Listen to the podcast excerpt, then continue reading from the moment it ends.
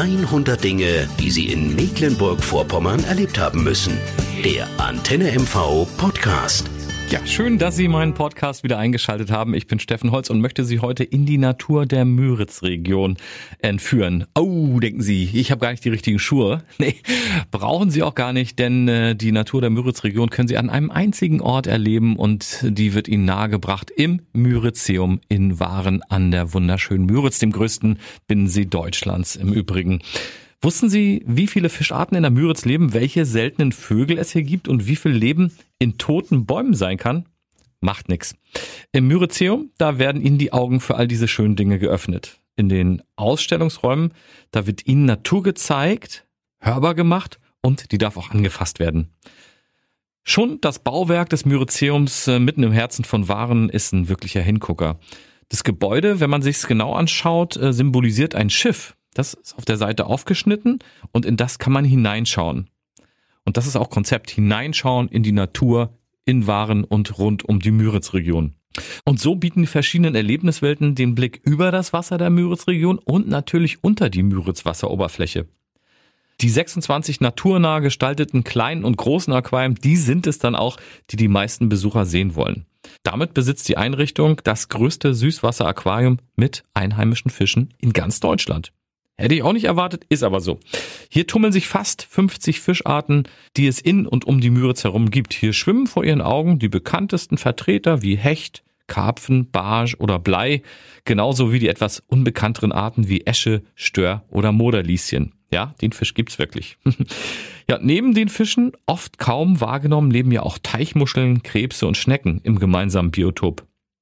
Und das Highlight der Aquarium im Myrizeum ist das 100.000 Liter fassende Becken.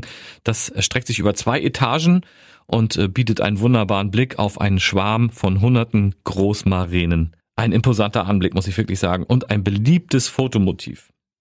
Das Myrizeum ist ein Naturerlebniszentrum und zeigt das auch mit breiter Brust. Hier steht zum Beispiel die 1 zu 1 Nachbildung von dem Stamm einer der tausendjährigen Eichen aus Ivenack bei Staffenhagen. Der Unterschied im Myrizeum ist, hier kann man in den Stamm des Baumes reingehen und einige Geschichten hören, die der Baum zu erzählen hat. Also das weckt die Fantasie nicht nur von Erwachsenen, sondern auch von Kindern. Probieren Sie es einfach mal aus. Ein paar Meter weiter in einem verdunkelten Raum gehen Sie mit der Taschenlampe durch den nächtlichen Wald und begegnen den Tieren, die es da dann so gibt. Sie hören den Fuchs, den Hirsch oder den Waldkauz. Wird das Tier mit der Taschenlampe angeleuchtet? So hört man seinen Ruf. Einen Raum weiter in der Vogelwelt, da geht es im Korb eines Heißluftballons in die Luft über die Müritz. Natürlich ohne das Müritzeum zu verlassen. Mit ein bisschen Fantasie ist man mit Storch, Adler oder Kranich auf Augenhöhe. Denn auch hier hört man die Stimmen der Vögel und erfährt Interessantes über das Leben der Vögel in der Müritzregion. Wenn Sie dann noch ein bisschen Pause machen möchten, auch kein Problem. Im Museumsgarten können Sie spazieren gehen, Luft schnappen und Ihre Kinder können auf dem Abenteuerspielplatz toben bevor es dann in das Haus der Sammlungen geht. Mann, ist der groß!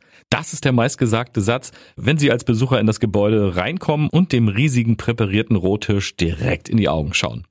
Der ist über 100 Jahre alt und ist eins der über 150 Jahre gesammelten Objekte im Haus der Sammlungen. Eine Reise durch Mecklenburgs Museumsgeschichte, die Sie sich nicht entgehen lassen sollten. Ein Tipp noch von mir, Führungen durch das Myrizeum sind nach Anmeldung möglich. Es gibt laufend auch immer Sonderausstellungen und Veranstaltungen und die Termine dafür, die finden Sie unter myrizeum.de. Lecker Essen übrigens mit frischem Fisch von den Müritzfischern und Fischersküche gibt's in der Blauen Perle direkt im Mauritium. Also für das leibliche Wohl ist auch gesorgt. Ich wünsche Ihnen viel Spaß bei der Reise durch die Natur der Müritzregion und freue mich, wenn Sie auch beim nächsten Podcast wieder mit dabei sind. Noch mehr Geschichten aus unserem Land gibt's in der nächsten Podcast-Folge oder in unserem Buch 100 Dinge, die Sie in Mecklenburg-Vorpommern erlebt haben müssen.